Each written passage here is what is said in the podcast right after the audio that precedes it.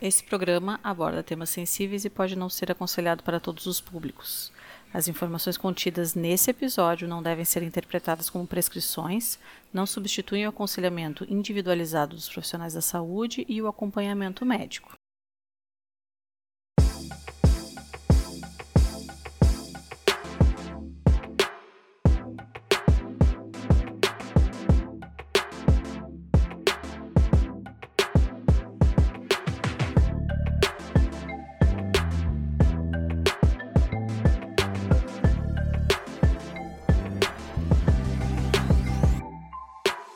Olá, sejam bem-vindos ao Podcast UFSPA, seu podcast sobre ciência. Eu sou a Simone Schneider Amaral, professora de Química Orgânica da UFSPA e coordenadora desse projeto. Hoje nós vamos falar sobre a neurobiologia da dependência. Segundo a psiquiatra e pesquisadora Anna Lenk, em seu livro Nação Dopamina, a adição pode ser descrita como um comportamento contínuo e compulsivo que não pode ser controlado apesar dos prejuízos associados. No Brasil, de acordo com o Ministério da Saúde, em 2021, o SUS registrou mais de 400 mil atendimentos, atendimentos às pessoas com transtornos mentais e comportamentais associados ao uso de drogas e álcool, por exemplo Outra situação emblemática ocorre nos Estados Unidos, com a crise dos opioides, em que o uso dessas substâncias vem sendo associados a vem sendo associado, perdão, a dois terços de todas as overdoses registradas no país. Aqui no Brasil não existe uma epidemia de abuso dessas substâncias, mas o uso de opioides também tem crescido e vem sendo acompanhado pelas autoridades de saúde.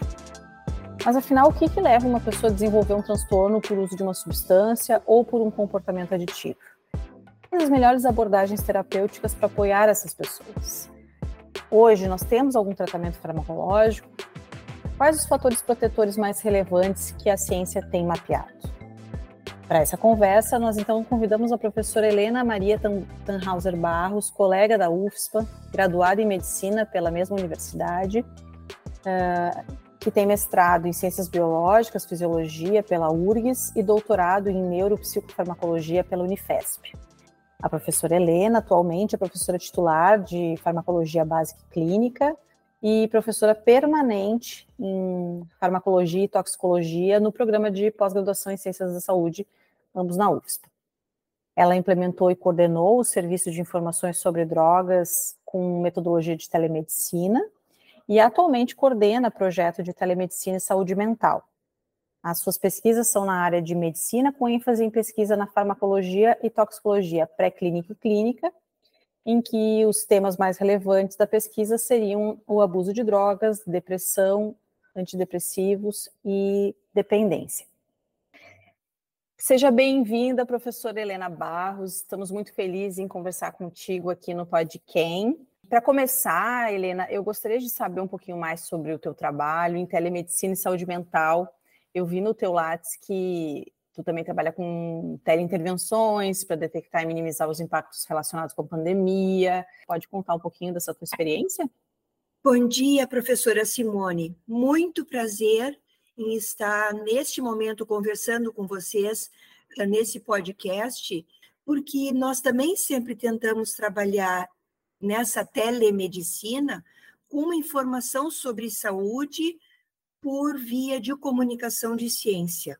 Nesses trabalhos que a gente fez, que começaram no século passado, vou chamar assim, né, com um serviço de informações de substâncias psicoativas, que depois se transformou num serviço nacional uh, conhecido como Viva Voz, onde a gente trabalhou sempre a ideia de uma forma, de uma forma gratuita, ouvir perguntas da população, uh, seguidas então de respostas com bases científicas para a população, principalmente de dependentes químicos, e aí a gente inclui, claro, as questões relacionadas a abuso de substâncias, tanto prescritas quanto substâncias de uso lícito, e aí a gente começou a perceber o quanto as pessoas não conhecem, o quanto existe de informação que hoje em dia é conhecido como fake news, e que levam, de alguma maneira, as pessoas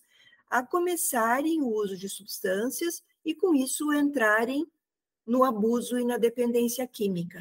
E no momento em que a pessoa está relacionada com a droga, ou seja, onde a droga entrou na vida da pessoa, é muito mais complicado da pessoa conseguir se libertar. E por isso nós utilizamos por muito tempo uma conversa motivacional para começar a ver com a pessoa o quanto ela estava pronta para iniciar um trabalho, ela sendo responsável por esse trabalho, de se desligar do uso da substância. Esse trabalho durou, então, de 2004 a 2016, dentro da nossa universidade. Com isso, nós atendemos mais de um milhão, um milhão e meio de chamadas telefônicas, que gerou vários trabalhos onde a gente conseguiu mostrar que o teleatendimento, mesmo não sendo personalizado, leva a um conjunto importante de possibilidades das pessoas pararem de usar substâncias ao estarem prontas para tomarem essa decisão. Com a pandemia, nós submetemos a CAPES o projeto de telemedicina e telesaúde mental, que está então ainda em andamento, e na pandemia a gente viu o quanto é importante entender como as pessoas estão lidando com as substâncias, como as pessoas ainda precisam de trabalho em relação a isso.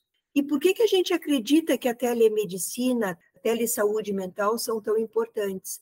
Porque independências em saúde mental, as pessoas têm receio de preconceitos, de julgamentos quanto à sua decisão de usar substâncias, quanto aos seus receios, quanto às suas ansiedades, quanto às suas depressões. Então, um atendimento à distância, ele é menos julgador, a pessoa acredita que tem menos julgamento em relação ao que essa pessoa está nos dizendo e a gente consegue interferir, ajudar quanto à dependência química e aspectos de saúde mental. E professora Helena, te ouvindo agora, fiquei com uma curiosidade. Vocês tiveram oportunidade de acompanhar algumas pessoas que chegaram a entrar em contato com vocês, acompanhar posteriormente? O nosso trabalho sempre foi por telefone, mas com acompanhamento via telefone. Claro, mesmo a gente não conhecendo as pessoas, nós usamos de estratégias por telefone para que as pessoas voltassem a nos ligar, elas nos diziam palavras código onde então a gente conseguia buscar o protocolo daquelas primeiras chamadas que a pessoa nos fez, e esse acompanhamento criou vínculos. E aí a gente conseguiu acompanhar o que vinha acontecendo com as pessoas, e por isso a gente sabe que em torno de 35% das pessoas que faziam acompanhamento recebiam as intervenções, acompanhavam né, o serviço por até seis meses, 12 meses, e conseguiam realmente diminuir o consumo ou parar o consumo de substâncias. Ah, que legal. E quem é que mais ligavam? Eram os dependentes ou os familiares? Era mais ou menos 25% de uh, familiares que ligavam. Nós tínhamos um volume bem grande de chamados de dependentes químicos, alguns deles, claro, motivados pelas suas famílias para ligarem, mas muito deles também individualmente começando a pensar em parar de usar substância. A telesaúde ela é muito importante porque ela poupa muito tempo das pessoas. As pessoas, para chegarem num serviço de saúde, especialmente no interior do nosso Brasil, que é tão grande, não é? Levam muito tempo para conseguir chegar num serviço de saúde. E a teleintervenção, a telesaúde, ela auxilia muito nessas questões. Nós também tínhamos, durante a noite, chamados de pessoas que estavam muito sozinhas, que estavam com pensamentos autodestrutivos. E o serviço de telesaúde pode ser um grande apoio nesses momentos em que as pessoas estão, uh, vou dizer, desesperadas, sem saber como conduzir os seus sofrimentos, e um serviço de saúde 24 horas tem um papel bastante importante nessas questões. Ah, com certeza. Eu, eu acho assim, importante também a gente ressaltar que, nesse sentido, vocês foram bastante visionários e bastante corajosos, porque eu percebo que existe uma certa resistência das pessoas da área da saúde com relação à telemedicina, né? E vocês demonstraram que sim, é importante em alguns casos, eu acho que é útil também, e, e diria até essencial, como tu disse até no caso das pessoas que estão sem acesso. Sim, com certeza. Nessa época, quando nós iniciamos esse trabalho, o teleatendimento, inclusive, era considerado não ético. Até, claro, nós entendemos isso, pelo fato de que nós não conseguíamos ter contato presencial com as pessoas e naquela época os vídeos não eram tão comuns e que hoje nós entendemos o quanto é importante. Então houve uma mudança muito grande daquela época para hoje, para a questão do teleatendimento, telesaúde mental, que é, de alguma maneira, uma das formas que continua funcionando muito bem quando a gente pensa em psicologia, em psiquiatria. Eu não quero dizer de forma alguma que conhecermos as pessoas pessoalmente não é importante. No entanto, eu acredito muito que às vezes a gente pensar num atendimento de excelência evita que a gente tenha um atendimento muito bom. Esse isolamento é muito pior. É isso que eu penso que é uma mensagem importante. As pessoas que têm problemas de saúde física ou mental devem sim buscar atendimento, devem sim conversar com pessoas uh, que têm qualificação científica para intervirem, para receberem ajuda e para se movimentar no sentido de uma saúde mental melhor. É, eu acho, acho importante a gente falar sobre isso, porque às vezes a pessoa, na situação, por exemplo, de depressão, tem dificuldade até de sair de casa. Com certeza. E além disso, como foi o início da tua pergunta, como nós tínhamos em torno de 25, 35% das pessoas eram familiares, essas pessoas também sofrem problemas de saúde mental por estar interagindo com uma pessoa que tem uma doença muitas vezes grave, que é a dependência química. Essas pessoas também passam a ter muita ansiedade, muita depressão, alterações físicas como hipertensão arterial, problemas cardiovasculares relacionados a esse estresse, e essas pessoas também precisam uh, receber ajuda e entenderem como devem interagir com o dependente químico para que elas também se sintam melhor. Continuem podendo cuidar, mas ao mesmo tempo cuidem da sua saúde em primeiro lugar. É verdade. Bom, professora, agora voltando um pouco ao tema da dependência, era importante que a senhora explicasse um pouquinho o que, que seria adição e trouxesse assim alguns exemplos. Essa pergunta é fundamental essa adição, ela designa um comportamento chamado compulsivo. Esse comportamento compulsivo envolve o consumo de substâncias psicoativas. As substâncias psicoativas que a gente está falando são algumas que têm um efeito tóxico de modificar a neuroquímica cerebral e, com isso, produzirem uma sensação de bem-estar que leva as pessoas a repetirem o uso dessas substâncias. Mas a definição de adicção, em geral, precisa levar em conta que a adicção é uma doença. Ela é uma doença crônica e, portanto, o tratamento vai ser de longa de longo acompanhamento, né, de um distúrbio neuropsicológico que leva ao desejo persistente e intenso de usar uma droga. Droga lícita, álcool, tabaco, droga ilícita, maconha, cocaína, alucinógenos. Esse distúrbio neuropsicológico é percebido pelas pessoas e começa a trazer danos, tanto psicológicos quanto físicos, mas mesmo a pessoa percebendo esses danos, ela já não consegue mais parar de usar a substância. O uso compulsivo vai permanecer.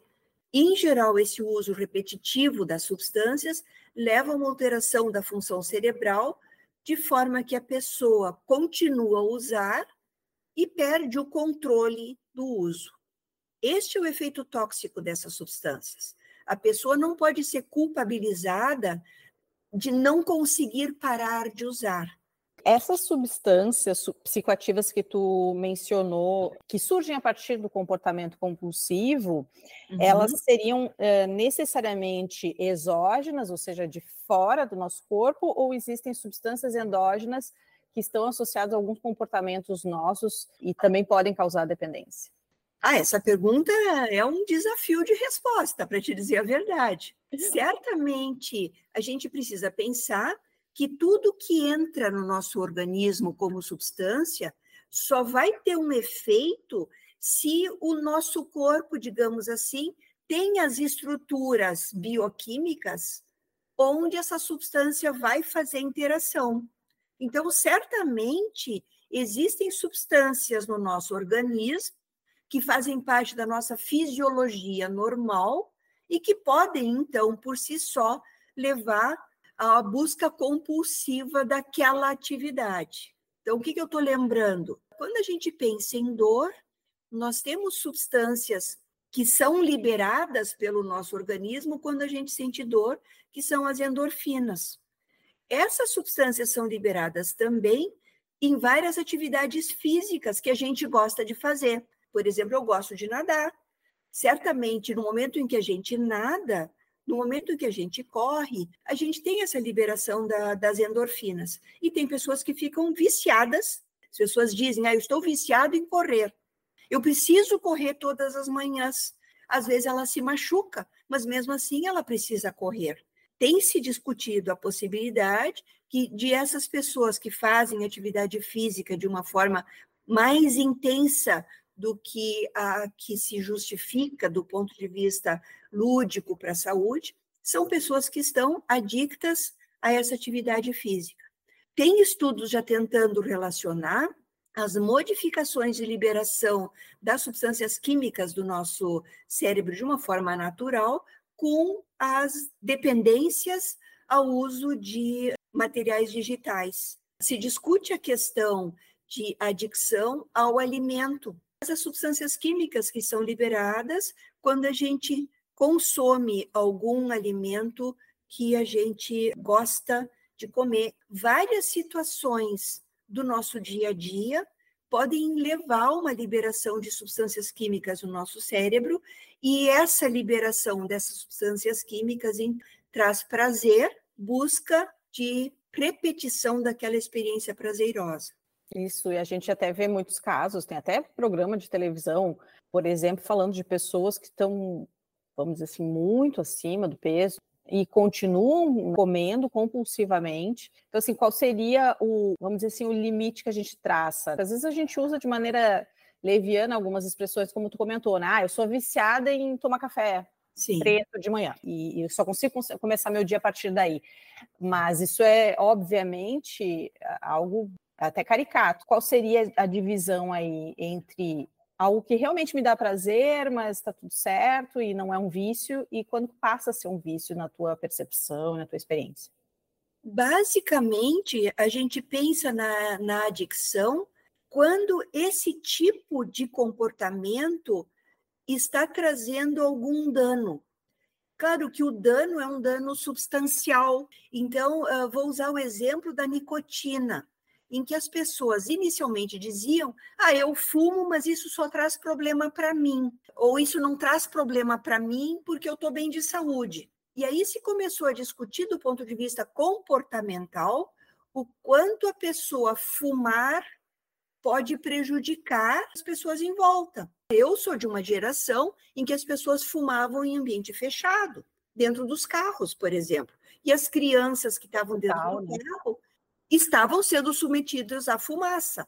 Uhum. No hospital a gente, ah, as pessoas fumavam, a gente as não. As pessoas fumavam dentro do hospital. Na nossa universidade, os professores e os alunos fumavam em sala de aula. Pois é. Ali não se percebia dano, porque as pessoas estavam todas bem de saúde. No entanto, se começou a definir esse dano, esse prejuízo, como sendo alguma coisa mais ampla. O uso compulsivo, que traga algum efeito potencial danoso é o que define as questões relacionadas à adicção. Então, a pessoa ficar uh, fazendo jogo de internet por horas mais longas da noite traz um dano à sua qualidade de sono e, portanto, já passa a ser a demonstração de um uso compulsivo. Esse uso compulsivo nem sempre é adicção, pode ser um mau hábito, mas de alguma maneira está levando a um caminho que possa depois ser levado a se classificar como uma dependência. Uhum. Professora, agora pensando assim no nosso contexto brasileiro e até com a sua experiência talvez aqui no Rio Grande do Sul, quais seriam os principais comportamentos aditivos e as principais substâncias aditivas que a gente tem conhecimento aqui no nosso país e no nosso estado? Pensando em dependência química, é muito importante a gente uh, levar em conta os tipos de substâncias e as classificações dessas substâncias. Muitas vezes a gente tem pensado nas adicções às substâncias de uso social, mesmo lícitas, como o álcool e o tabaco, e a adicção de substâncias ilícitas, que no Brasil as mais frequentes são maconha e cocaína. A maioria das pessoas telefonavam para falar das suas adicções, pensando em álcool pensando em maconha, pensando em cocaína, e esqueciam de falar do tabaco, porque achavam que isso era um comportamento mais aceito e, portanto, aquilo não significaria adicção. O que eu quero chamar atenção é que a gente precisa sempre levar em conta que as substâncias químicas de uso social, legal ou ilegal, todas elas podem ter mais ou menos aceitação social, mas todas elas levam a comportamentos adictivos. E é claro que eu preciso acrescentar aqui uma discussão que está sendo bastante mais amplificada, que é a questão das adicções às substâncias que são prescritas. Então, existe um risco de que algumas substâncias que são prescritas para tratamentos médicos levem a comportamentos adictivos. Algumas delas têm mais risco e por isso a Anvisa determina que elas sejam prescritas por notificações de receita especiais. Mas, professora Helena, desculpa te interromper, mas é que agora me surgiu uma, uma dúvida. Quando tu comenta sobre essas substâncias que causam dependência, quais seriam as substâncias mais problemáticas, assim, que tu te refere? Seriam, por exemplo, os opioides? Ou nessa eh, classificação tu também colocaria algumas substâncias para tratamento, por exemplo, de, de, depressão? Essa pergunta ela é fundamental nesse processo. Eu estava esperando por essa pergunta, porque tem vários medicamentos que são prescritos para pessoas que têm depressão, têm ansiedade e que não têm risco de adicção, porque elas, como substâncias químicas, não têm esse potencial tóxico. Então, os antidepressivos, hoje em dia já se tem certeza que não produzem adicção. Por outro lado, existem medicamentos que a gente usa em ansiedade, como benzodiazepínicos, ou para falta de sono, como a substância Z, que têm um risco de uh, induzirem adicção e, portanto, quando são prescritas, já devem ser prescritas com um tempo muito limitado de uso. Essa diferença entre substâncias químicas de uso médico é fundamental e a Anvisa, então, já usa esses riscos para determinar o tipo de notificação de receita que a pessoa recebe. Acho importante falar isso até porque tu comentou de que existe muita, muito preconceito, né, com, das, das pessoas, assim, às vezes elas deixam de buscar atendimento porque elas têm alguns receios. E eu acho que um dos receios é a dependência. Por exemplo, eu tenho uma depressão, não quero tomar remédio porque eu acho que isso vai alterar o meu estado, é, vai me causar dependência.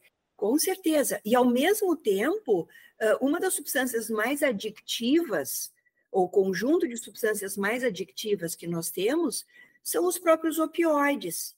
No entanto, eu não quero de forma alguma levar a uma ideia das pessoas de que, se elas têm dores intensas, por doenças às vezes graves, ou traumas graves, ou doenças como câncer, por exemplo, em que pode haver muita dor, que elas não devam usar o medicamento que está sendo prescrito. Os usos de, de, de substâncias opioides para o tratamento da dor é fundamental. No entanto, se essa dor é uma dor aguda, o uso do opioide tem que ser por tempo limitado e a pessoa continuar a utilizar pode levar a um risco de adicção no futuro. Então, esse balanço da prescrição de opioides e depois a busca que as pessoas eventualmente que ficam adictas a opioides fazem uh, no serviço de saúde precisa muito, ser muito bem observado pelos profissionais da saúde. É preciso que a gente tenha melhores diretrizes e protocolos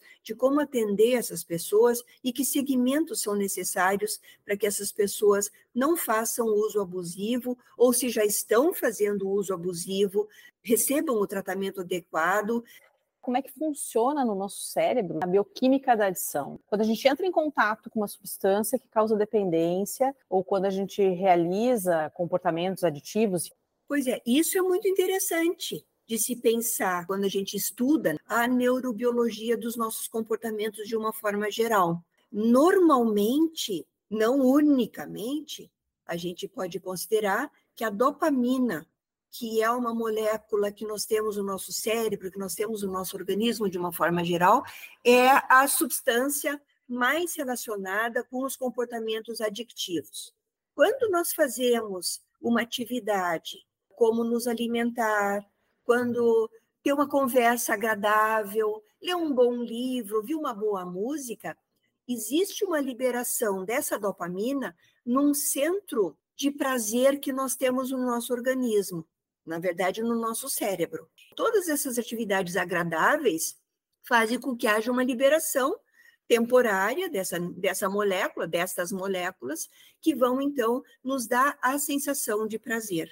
Por que, que essa sensação de prazer é importante? Ela é evolutiva. As pessoas aprenderam que comer traz prazer e essa busca de comida que traz prazer ela é fundamental para a continuidade da nossa biologia. Outra atividade que está muito relacionada ao centro do prazer é a atividade sexual. O prazer sexual, ela, ele é fundamental para a continuidade da nossa espécie. Se não houvesse o prazer sexual, as pessoas não teriam vontade de fazer sexo, não haveria gestação e, portanto, a gente não teria continuidade dos seres, dos mamíferos, de uma forma geral. Esse tipo de, de avaliação é importante algumas substâncias tóxicas se utilizam da liberação de dopamina como uh, um dos seus efeitos tóxicos. Só que em vez de liberar, digamos assim, 50 moléculas de, de dopamina que seriam liberadas com o, o, uso de alimento, com o uso de atividade sexual, essas moléculas liberam mil, cinco mil das moléculas de dopamina. Não são bem esses números que a gente uh, tem dos estudos, mas ela explica o porquê que a substância tóxica traz uma sensação muito maior de prazer do que as nossas atividades básicas. E com isso ela compete com os nossos comportamentos habituais. A competição do efeito dopaminérgico de uma droga com os efeitos dopaminérgicos das atividades que nos traziam prazer anteriormente é que fazem com que a pessoa repita aquele comportamento e com isso a gente tem o desenvolvimento da dependência. A ligação de cada uma das drogas, que são, enfim, as mais utilizadas, com, eles, com esse centro do prazer dopaminérgico, usa de outras estruturas químicas também. Quando a gente fala da nicotina no tabaco, a nicotina vai interagir com estruturas nicotínicas que se ligam à dopamina. Os opioides interagem com uh, estruturas de endorfinas que se ligam à dopamina. Os benzodiazepínicos, que são os nossos uh, tratamentos para ansiedade, interagem com o sistema GABAérgico, diminuem esse funcionamento e, com isso, favorecem a dopamina. Então, todas essas drogas têm suas químicas específicas, mas que, de alguma maneira, interagem com esse centro dopaminérgico do prazer. Uhum. E seria correto dizer que, de alguma forma, eles desequilibram a nossa bioquímica cerebral, eles quebram essa homeostase? É isso mesmo. E aí, de novo, vem uma pergunta científica que ainda não está bem respondida, que é por que, que algumas pessoas que usam socialmente a bebida alcoólica desenvolvem dependência enquanto outras pessoas que usam inicialmente a mesma quantidade não desenvolvem a dependência. Então, essa, essa alteração de equilíbrio que a gente está falando vai ser continuada por algumas pessoas e algumas outras pessoas não. Entender quem são as pessoas que têm mais risco e as pessoas que são mais resilientes, vou chamar assim, à, à indução de dependências, passa a ser um trabalho de prevenção muito importante quando a gente pensa em estudos de neurobiologia. Uhum, a gente passa a, a, perceber de novo aquela questão de que é tudo muito individual e tem uma carga genética por trás, não tem, professora? Com certeza. Então, a gente precisa pensar numa carga genética, e quando eu falo digamos, mais leigamente sobre isso, ou mesmo pensando, não é? O que, que a gente pode fazer de, de estudos em, em genética é que cada um de nós tem um carimbo. Nós nascemos com a possibilidade de termos uh, o risco já sermos carimbados com uma alteração genética ou de termos sido carimbados por questões ambientais, familiares ou riscos de alguns traumas de infância, e esse carimbo depois vai combinar ou não com algumas experiências que a gente tem e que podem induzir dependência. Ah, agora eu também lembrei. Ontem eu vi um filme sobre a vida do Elvis e parecia que tinha uma dependência daquele rush ali que dá né, nas apresentações, aquele amor que ele sentia das pessoas, os jogadores de futebol, as jogadoras de futebol que largam a profissão, né, se aposentam e, e, e passam a sentir uma, uma saudade absurda daquele momento de êxtase do gol ou de uma defesa espetacular é multifatorial e não é simples. De novo, é tudo um equilíbrio que a gente precisa considerar. O que, que eu penso nesse equilíbrio? Nós, como eu estava falando, a gente pode ter vários carimbos genético, ambientais, familiares, e com isso a gente vai ter tanto fatores de risco quanto fatores de proteção que evitam o desenvolvimento de dependência. Uhum. Claro que um fator de risco fundamental é estarmos num ambiente onde a presença de drogas lícitas ou ilícitas é muito grande. É preciso que a gente pense o quanto uma criança exposta a um meio onde o uso de substâncias é corriqueiro e habitual, quanto ela percebe que esse uso não tem risco. E com isso ela vai começar a fazer o uso se sentindo com menos barreiras de cuidados para aquele uso.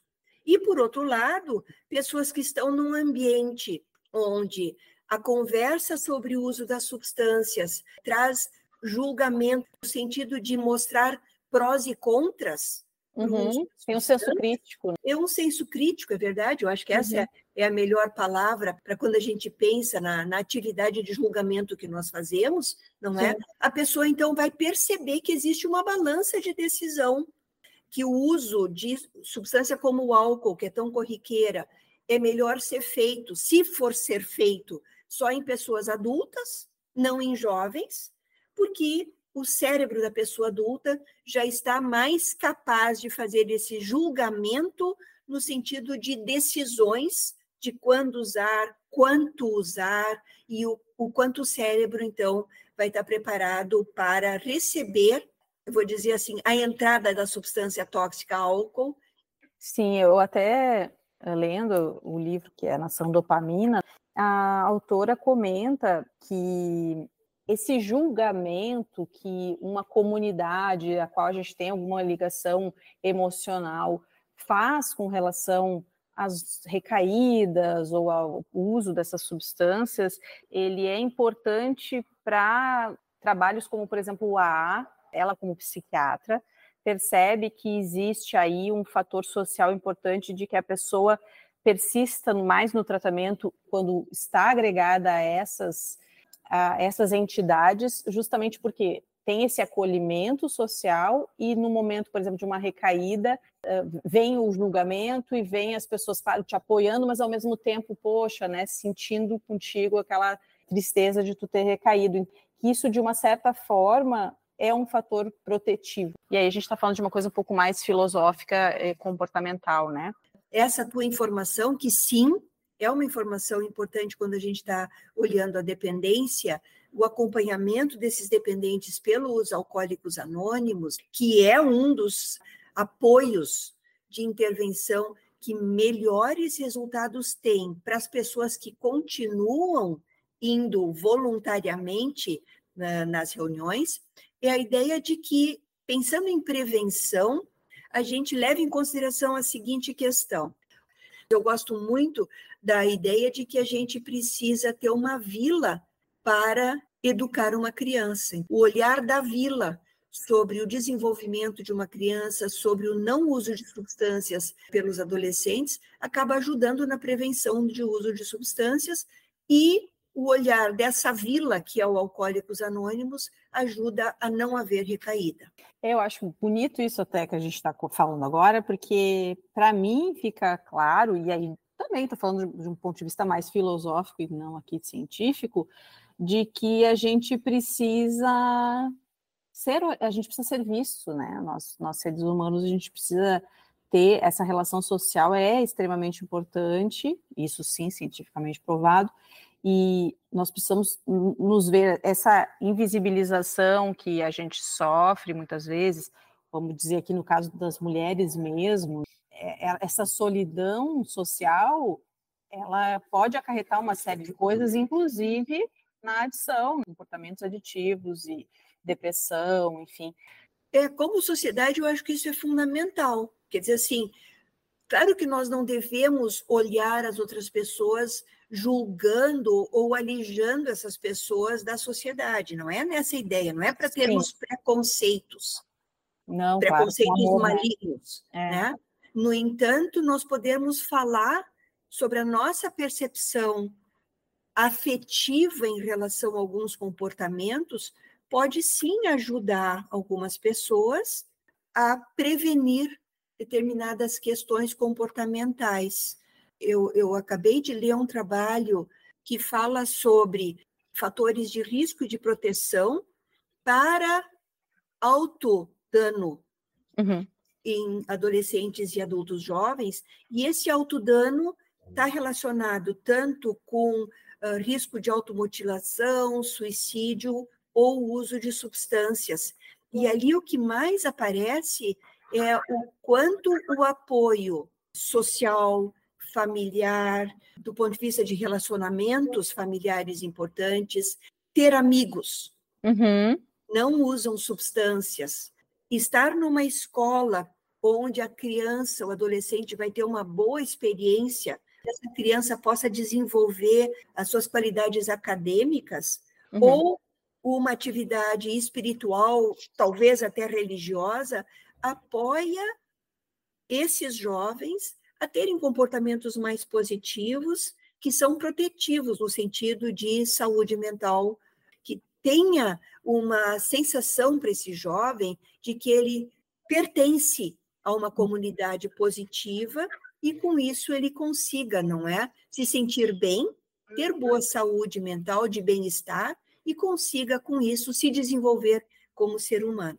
Bom, professora, e quando uma pessoa ela se torna dependente, em prazos maiores ou menores, ela passa a desenvolver uma certa tolerância ou resistência à substância ou ao comportamento que ela que está relacionada com a adição dela e ela vai precisar aumentar a exposição, o consumo dessa droga ou experiência de abuso. Por que, que isso acontece? por que, que existe o que a gente chama de tolerância às substâncias aditivas? Pois é, isso é uma das, vou chamar maravilhas, mas que nem sempre funcionam a nosso favor, do funcionamento dos nossos, do, do, do nosso cérebro. A tolerância é uma adaptação que acontece nesses sistemas neuroquímicos, onde a repetição e aí eu vou usar o exemplo da dopamina, né? Onde a repetição desses picos de dopamina vai fazer com que haja uma diminuição da sensibilidade, uma diminuição dos receptores onde essa dopamina vai atuar. O uso de cigarro, por exemplo. As pessoas, quando estão usando pela primeira vez, inclusive tem efeitos que não são agradáveis, mas elas repetem o uso na busca de uma sensação de prazer ou de mais atividade cerebral, e com isso vão aumentando de um, dois, três cigarros por dia para duas, três carteiras de cigarro por dia, que de novo depende de cada pessoa. Mas e o que, que acontece em nível cerebral, assim? É claro que cada substância, né? A gente falou, por exemplo, da dopamina, vai ser uma cascata, né? Isso. Mas, mas o que, que acontece? Os receptores, eles ficam, vamos dizer assim, sempre, é, vamos dizer assim, sempre ativados e, portanto, não, não, não causam aquela onda de reações? Ou a gente realmente perde receptores de alguma forma, eles são uh, danificados quimicamente? O que, que acontece assim com a gente? Por exemplo, assim, ó, eu tô, eu, eu tô viciado, a pessoa está viciada em opioides, né, que são drogas, vamos dizer, que foram inicialmente prescritas para uma dor. E aí, com o uso prolongado, eu acabo, inclusive, sentindo mais dor, né? A gente ouve falar sobre isso, hiper, hiperalgesia por opioides. A pessoa começa a sentir dor antes de tomar o opioide, ela precisa tomar aquele opioide em doses cada vez maiores. Por que, que isso acontece no nosso cérebro? Não sei se isso existe uma resposta genérica ou se cada caso é um caso, né? É, cada substância tem um mecanismo de alteração bioquímica uh, específico. Então, eu vou tentar ser genérica. Quando a gente pensa numa substância química que existe no nosso organismo, como a dopamina ou como endorfinas, essas substâncias químicas, para fazerem os seus efeitos fisiológicos, elas vão interagir com moléculas que existem no nosso organismo, que são os receptores, e esses receptores, ao serem ativados pela ligação com a dopamina, com a endorfina, vão produzir uma cascata bioquímica intracelular, que é toda muito uh, fisiológica, muito apropriada. Se esse receptor começa a ser muito estimulado, ele vai avisar a célula que, opa, eu estou funcionando em excesso. Ele desencadeia mecanismos em que normalmente ele vai ser internalizado, ele não necessariamente morre, ele não necessariamente desaparece, mas ele Entendi. passa a ser internalizado e não está mais disponível para ligação com aquela molécula dopamina ou endorfina. Uhum. Fica indisponível. E, portanto, as pessoas, né, uhum. percebem que ao estar indisponível e não está trazendo mais tanto prazer, porque ele está indisponível, elas passam a tentar estimular os receptores que ainda não foram internalizados com mais substâncias. Uhum. E vai uhum. levando cada vez mais a uma internalização. Claro, tudo isso tem um limite fisiológico. Claro.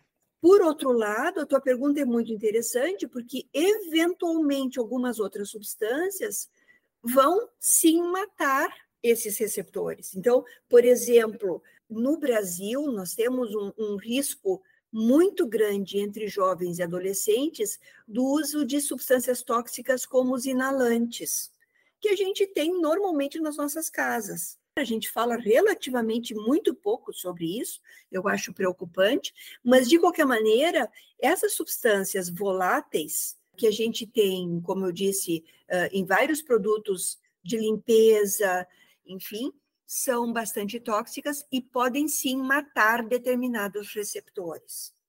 E vamos supor assim, a pessoa percebe a sua adição e tenta largar a, a sua droga de abuso, o seu comportamento de abuso, e ela acaba se sentindo péssima. É o que a gente ouve, né, dos relatos. Sim, é, a sim. pessoa se sente muito mal, ela começa a ter sintomas como ansiedade, irritabilidade, insônia, e a gente chama isso de, de uma crise de abstinência, né?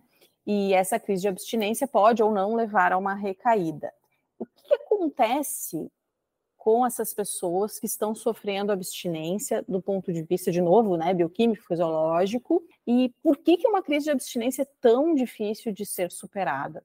As síndromes de abstinência, elas são uma consequência daquela subsensibilidade de receptores, né? dependendo, claro, de cada substância, o fato de nós termos uma sub subsensibilidade dos receptores e no momento em que a pessoa corta o estímulo para aquele funcionamento estável que estava acontecendo com o uso crônico da substância, nós vamos ter com isso uma hiperatividade de busca da substância naquele sistema. A síndrome de abstinência vem de novo de uma alteração química, neuroquímica, relacionado ao mau funcionamento que foi induzido pelo uso crônico da substância. De alguma maneira, é um aviso para aquele organismo de que alguma coisa não está funcionando bem. E, claro, essa alguma coisa que não está funcionando bem tem a ver com uma adaptação tóxica induzida pela substância do uso continuado dela. A pessoa, então, ao decidir largar uma substância, ou seja, de uma hora para outra, vai fazer com que o seu organismo perca o equilíbrio patológico que foi criado, e com isso a pessoa vai ter essas várias manifestações, não só de ansiedade ou uh, de aumento da dor para o uso do opioide, que foi citado anteriormente, mas muitas manifestações físicas também. Então, a pessoa que está querendo parar de usar álcool, uma das principais manifestações que elas percebem é um tremor fino nas mãos, é uma incapacidade de, de dormir, é uma falta de apetite, é um, um, mal-estar geral. Então, a síndrome de abstinência, por exemplo, ao álcool, ela pode ser muito grave. A pessoa não, não deveria parar sozinha. E, de novo, ao se sentir mal, ao ter tremor, ao ter ansiedade, ao ter percepções de que tem uma perturbação acontecendo física e mental, a pessoa naturalmente recai e volta a usar a substância. Essa recaída tem a ver com um autotratamento daquela síndrome de abstinência e, portanto, a pessoa realmente precisa de auxílio médico e psicológico para poder passar de uma forma adequada dessa fase de síndrome de abstinência para uma fase de reequilíbrio. Como houve um período de adaptação do sistema nervoso à presença da substância, e essa tolerância levou ao aumento do uso em quantidade, em dose da substância, agora é preciso ir retirando a substância mais lentamente para que a pessoa realmente volte a readaptar a sua neurobiologia, sua neuroquímica e consiga ter saúde física e mental adequada sem a substância depois. É, não é, não é simples, né? Não, não é simples. Eu sei que a minha resposta levou a uma certa complexidade para o entendimento, mas a gente tem que pensar numa gangorra tudo que foi subindo de uma determinada forma, para descer não pode ter uma queda abrupta. É preciso que haja um balanço e que a pessoa, então, o cérebro dessa pessoa que está em retirada da substância, uh, se readapte uh, ao processo. Claro, então, não quero dizer que a gente não tenha que retirar a substância. Sim, sim. O que é importante é que a pessoa esteja motivada para começar um processo em que a retirada vai ser feita lentamente, muitas vezes com apoio psicológico e muitas vezes com apoio médico, com o uso né, de medidas farmacológicas que ajudam a pessoa a superar essa fase. Temos medicação, então, para isso? Para ajudar nesse processo? Algumas vezes a gente usa medicações que são paliativas. Uhum. Infelizmente, nós não temos um tratamento de dependência química. E, de novo, isso tem uma explicação. Por quê? Por que, que a pessoa recai? Porque o melhor tratamento para uma síndrome de abstinência, e aí eu estou falando tratamento do ponto de vista de, de, de, informação farmacológica mesmo, o melhor tratamento para uma síndrome de abstinência é a própria droga que induziu essa dependência. De novo, eu não estou querendo dizer que nós vamos prescrever álcool para quem é dependente de álcool e está em síndrome de abstinência. Mas, em geral, uma pessoa que tem uma síndrome de abstinência ao álcool muito grave precisa ser hospitalizada e vão ser usados medicamentos que atuam no mesmo sistema. Meio que Como simulam, nós... é isso? É, meio que simulam, isso uhum. mesmo, que é o que a gente chama de tolerâncias cruzadas.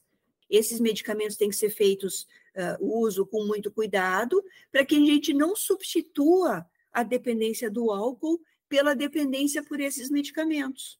Por outro lado, não existem medicamentos que possam ser prescritos e que mostram eficácia numa síndrome de abstinência à cocaína ou uma síndrome de abstinência à maconha. E, portanto, a gente tem que pensar em maneiras de fazer uma retirada lenta dessas substâncias, de novo, muito controlada, para que as pessoas possam passar por uma fase de readaptação do seu organismo sem ter manifestações de abstinência graves, insuperáveis, e que a pessoa tenha necessidade compulsiva de voltar ao uso da substância. O melhor exemplo para tratamentos de dependência é o exemplo da, do tabaco, da nicotina, onde a gente tem ah. adesivos ou goma de mascar com nicotina, e a pessoa, então, vai fazendo uso de adesivos, inicialmente com concentrações mais altas da nicotina, e depois ela vai reduzindo as doses de nicotina desses adesivos, até que o organismo dela se readapte a viver sem aqueles shots que cada cigarro de nicotina estavam dando uh, para o seu organismo. Professora, a cura para a dependência, pelo que tu está dizendo, é difícil, porém possível. E já falou um pouquinho sobre as, as estratégias terapêuticas. Eu estava aqui pensando sobre a questão mais polêmica de internação. A internação compuls compulsória. Qual é o teu posicionamento sobre esses casos? Pró, contra?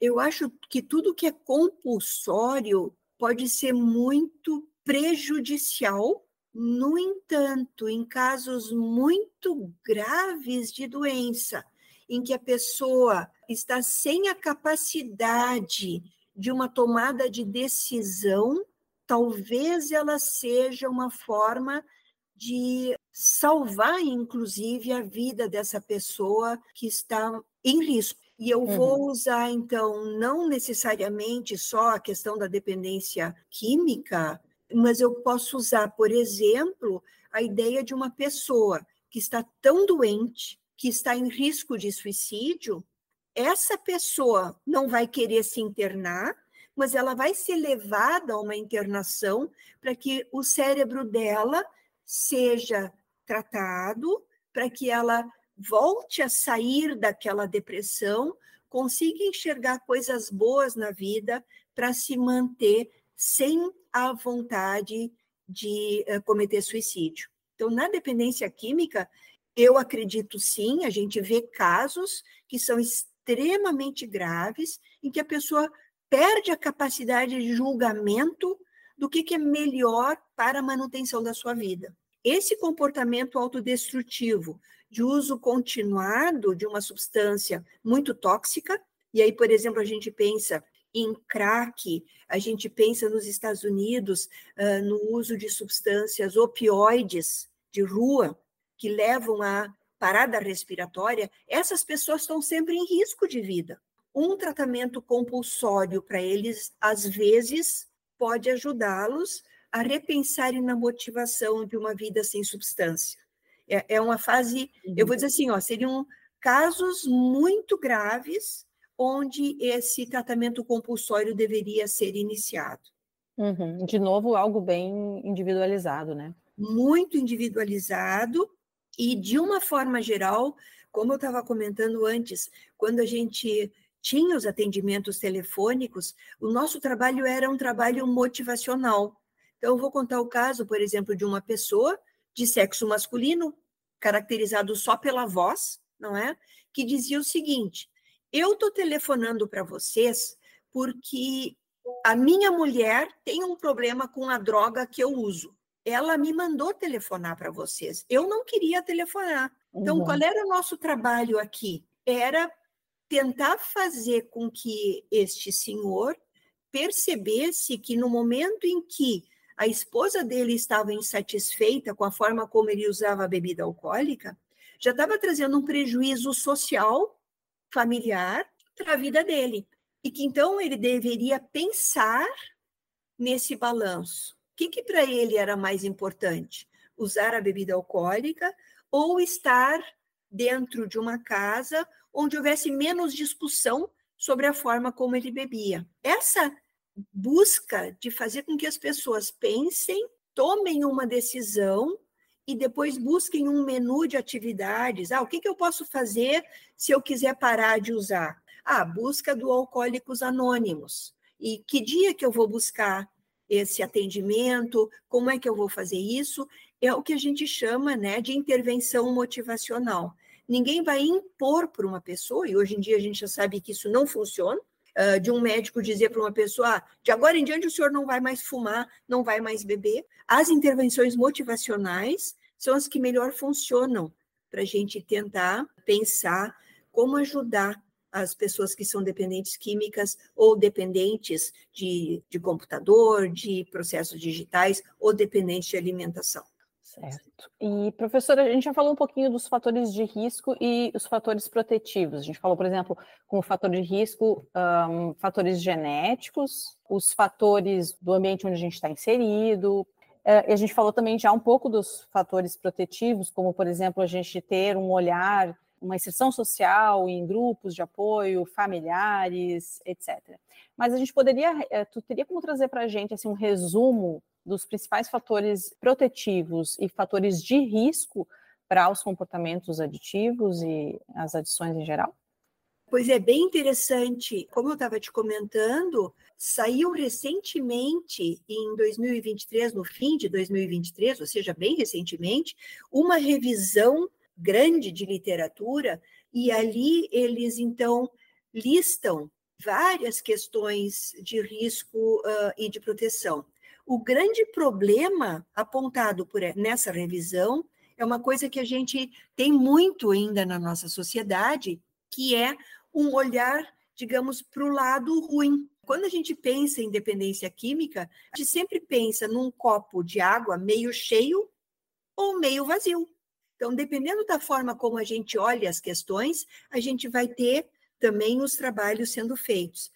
Infelizmente, isso aponta esse trabalho, na maioria dos estudos, o que se olha é o copo menos cheio. E, basicamente, claro, os fatores de risco para esses comportamentos autodestrutivos, suicídio, uso de substâncias, são muito mais frequentes. Abuso precoce na criança, negligência vem aqui uh, muito, a cognição das crianças e dos adolescentes, as questões relacionadas com traços com que a criança nasce mais ansioso, onde de alguma maneira a família não tem facilidade para lidar com essas questões, todos esses uh, comportamentos, uh, digamos, percebidos como uh, negativos na criança ou na família, que não sabe ainda muito bem como lidar com essas questões, as questões relacionadas com escola,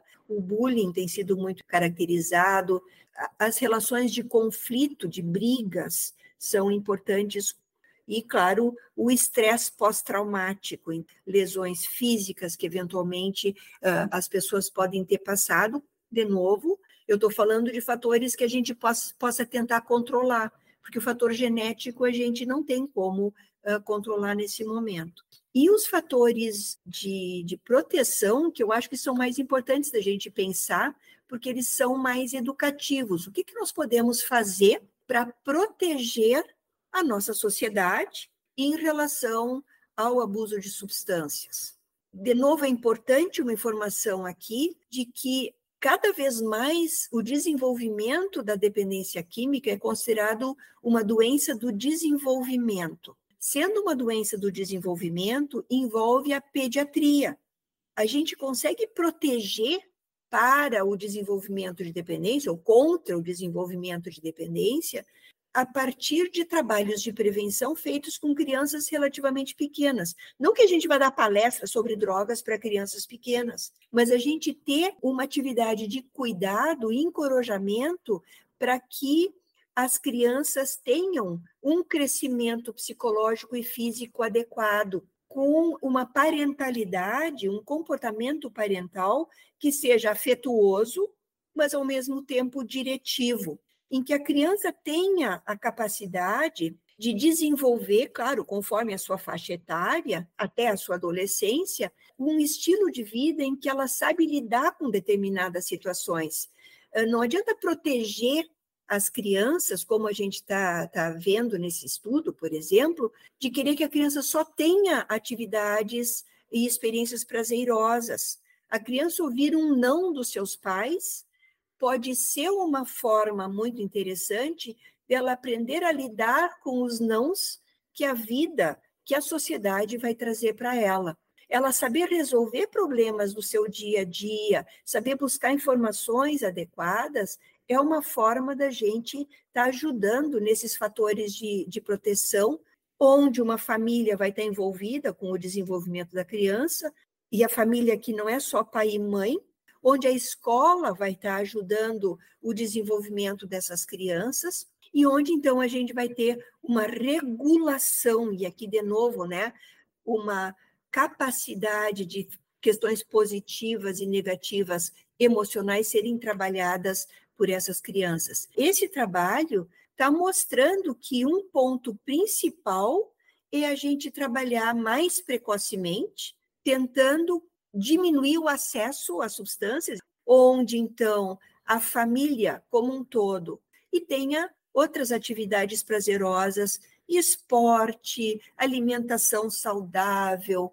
leitura de livros, brincadeiras e isso possa, então, estar sendo utilizado a favor para prevenirmos o uso de substâncias na adolescência, que é onde começa o problema, na verdade, né? E que com isso a gente tem adultos mais saudáveis. Maravilhoso. Acho importante a gente frisar mesmo esse lado protetivo mais do que o, o de risco. Acho que foi isso. ótimo assim. É, e basicamente, só para continuar um pouquinho nessa questão, a gente desenvolveu estudos em que a gente foi olhar em adolescentes que ligavam para esse serviço de teleatendimento, qual era a percepção deles do estilo parental de seus pais e mães. Porque a gente hum, também tinha esse serviço muito relacionado à informação também educativa. Nessa classificação que nós usamos, a gente tem a classificação de pais negligentes, indulgentes, autoritários ou autoritativos.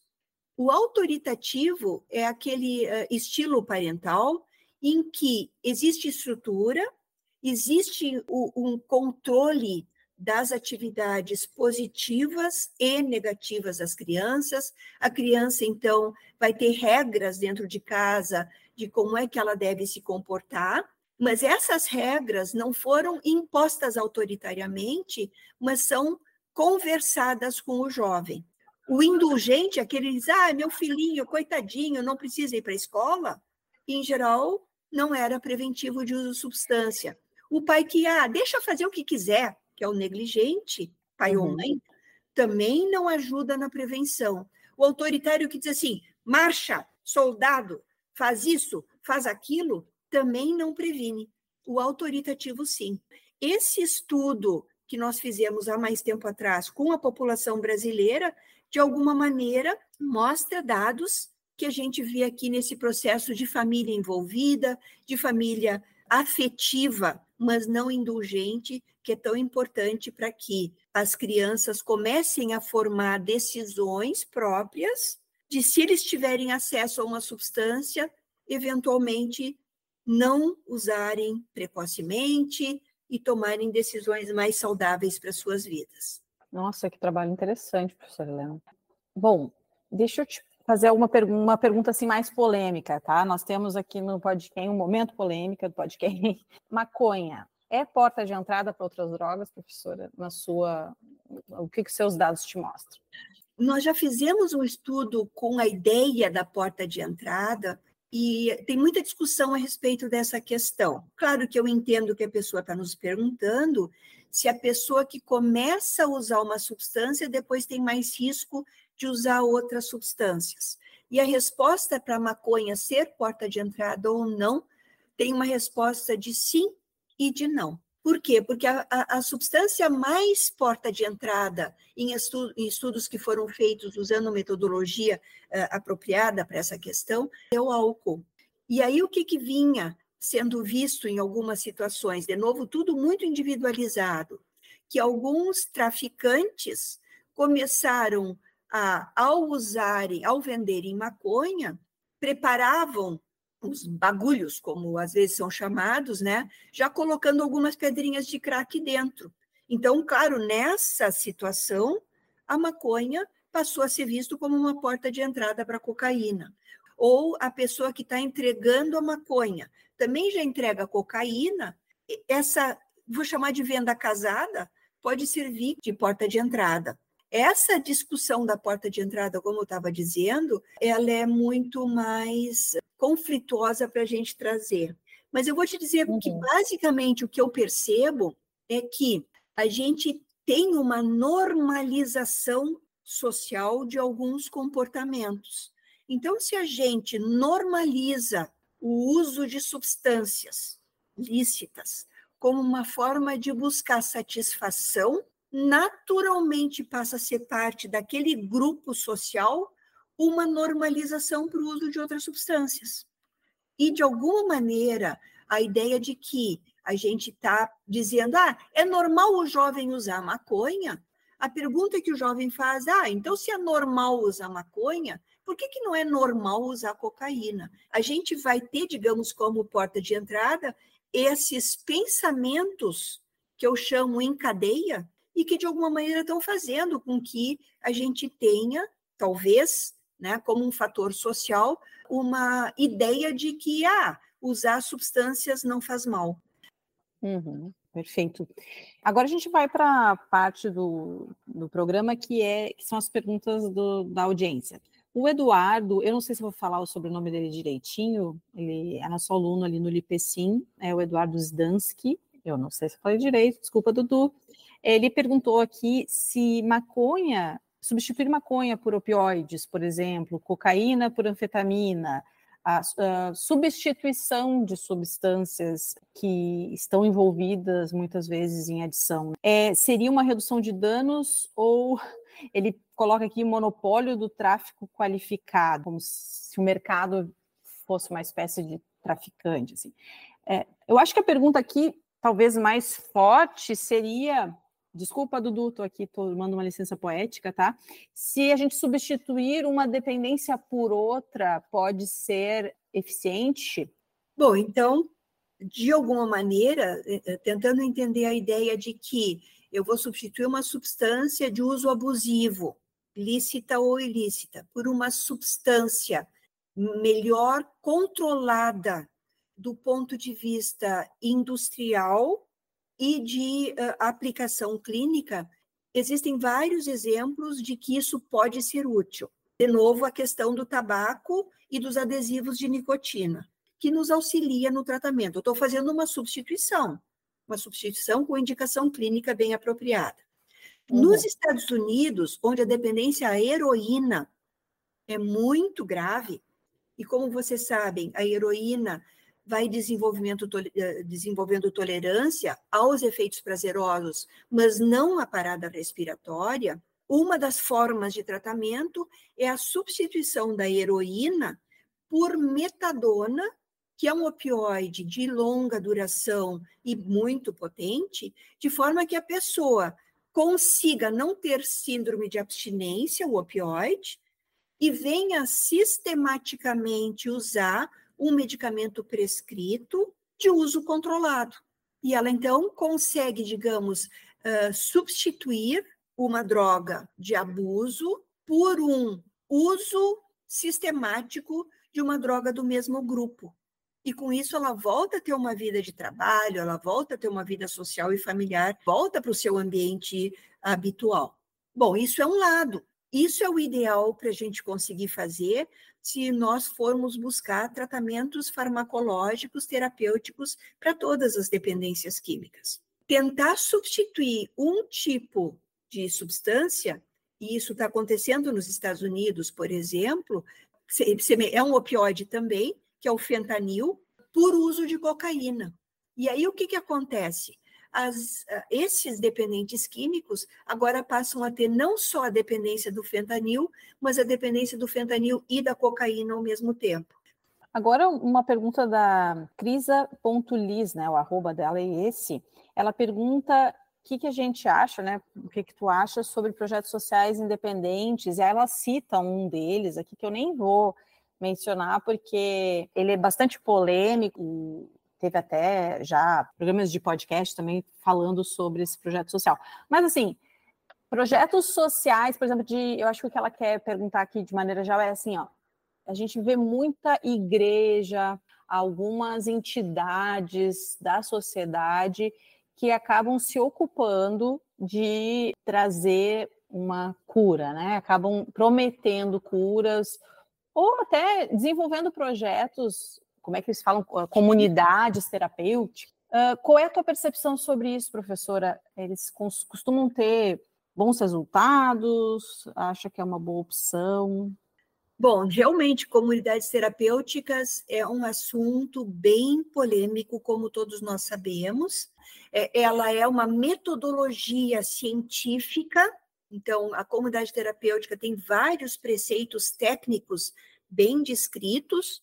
As comunidades terapêuticas são formas que são utilizadas para o auxílio de pessoas que têm dependências químicas graves e, portanto, elas podem, as comunidades terapêuticas que são registradas, elas são consideradas, digamos, legais e, eventualmente, adequadas para auxiliar determinados dependentes químicos e suas famílias. Dito isso, eu acho que é importante a gente também levar em conta que eu posso ter projetos que têm um cunho social como, como os alcoólicos anônimos, onde as pessoas estão morando nas suas casas e uh, vão nas reuniões, fazem as suas atividades, ou a comunidade terapêutica, onde nós temos uma comunidade fechada, então a pessoa voluntariamente se inscreve para morar, ele é um residente uh, dessa comunidade,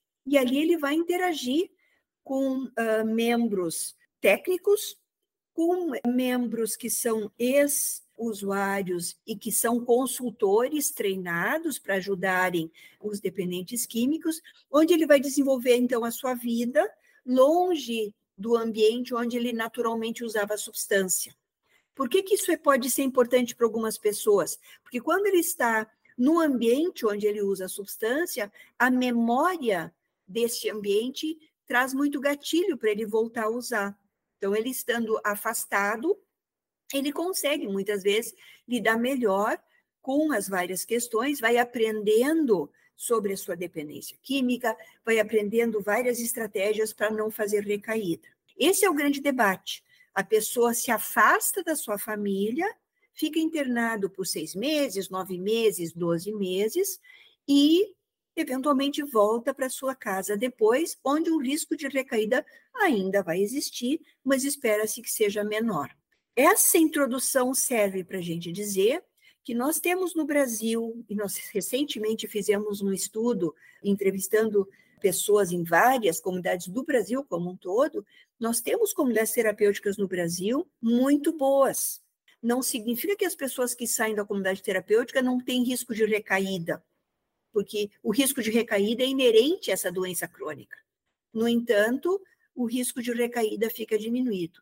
E existem comunidades terapêuticas seguem preceitos que não são científicos e que a gente precisa fazer com que a gente tenha mais técnicos trabalhando nessas comunidades terapêuticas e que a gente tenha uma melhor avaliação do trabalho dessas pessoas a partir de termos indivíduos que saem satisfeitos da comunidade terapêutica, satisfeitos no sentido de se sentirem bem tratados, não só do ponto de vista social, mas também, e que é fundamental, mas também do ponto de vista de qualidade de intervenções técnicas que foram feitas naquele momento. E a gente precisa, claro, pensar que não são todos os indivíduos que devem ir para a comunidade terapêutica, mas alguns indivíduos têm uma dependência química tão grave que eles precisam ser albergados numa estrutura como essas. E às vezes não é o preciso, às vezes eles querem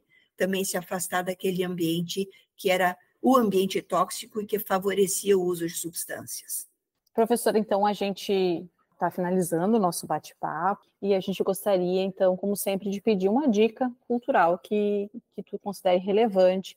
Pois é, sabe que uh, essa questão de falarmos sobre prevenção de uso de substância é uma coisa que sempre uh, me motivou muito a pensar qual o propósito que uma pessoa tem e o que que esse propósito pode ajudar para que a pessoa tenha mais saúde mental, mais sensação de bem-estar e que leva então a essa saúde mental e, portanto, menos necessidade de dependências.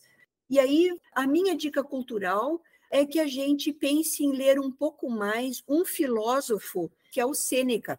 O Sêneca é um filósofo da época dos estoicos. Assim como a gente tem o Sêneca, a gente tem o Marco Aurélio, que foi um imperador romano e que tem também muitos ditados que são importantes para a nossa vida.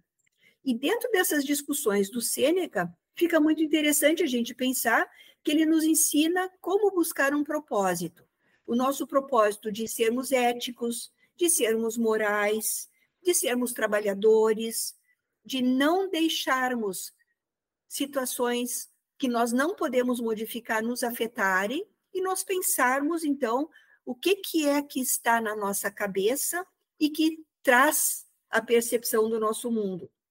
Talvez sirva para que a gente possa pensar em prevenção de uso excessivo de substâncias e, ao mesmo tempo, nos dar o prazer da leitura e pensarmos sobre nós mesmos.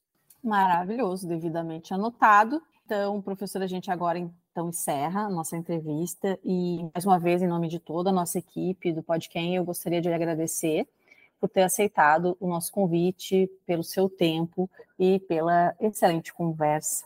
Muito obrigada. Eu que agradeço essa oportunidade, o desafio de estar falando sobre o, o nosso trabalho que a gente ama de paixão e acredita que pode ajudar algumas pessoas, e nem sempre como cientistas, nós temos a capacidade que tu tens demonstrado no Podquem de fazer uma comunicação com a sociedade, de passar mensagens, e com isso me coloco para perguntas futuras, para eventuais bate-papos, e te parabenizo muito pelo teu trabalho, parabenizo muito aos teus ouvintes pelo interesse em ouvirem, aprenderem mais com o Podquem. Obrigada. Então é isso, galera. Esperamos que vocês tenham curtido o nosso episódio de hoje. Não esqueçam de seguir o Podquem nas redes sociais e se inscrever no Podquem UFSP através da sua plataforma de áudio favorita. Estamos no Google Podcasts, Spotify, Castbox, Deezer e Apple Podcasts. Os novos episódios do Podquem são disponibilizados gratuitamente no primeiro sábado de cada mês. O Podquem USPA é um podcast sobre ciência que traz temas de interesse de toda a sociedade de forma simples e acessível e que valoriza a diversidade e os conhecimentos ancestrais. Lembrando que nesse episódio falamos sobre farmacologia, bioquímica, neurociência, telemedicina, entre outros assuntos. Todos os links importantes do episódio estarão na descrição. Valeu, pessoal. Obrigada por nos ouvirem. Tchau.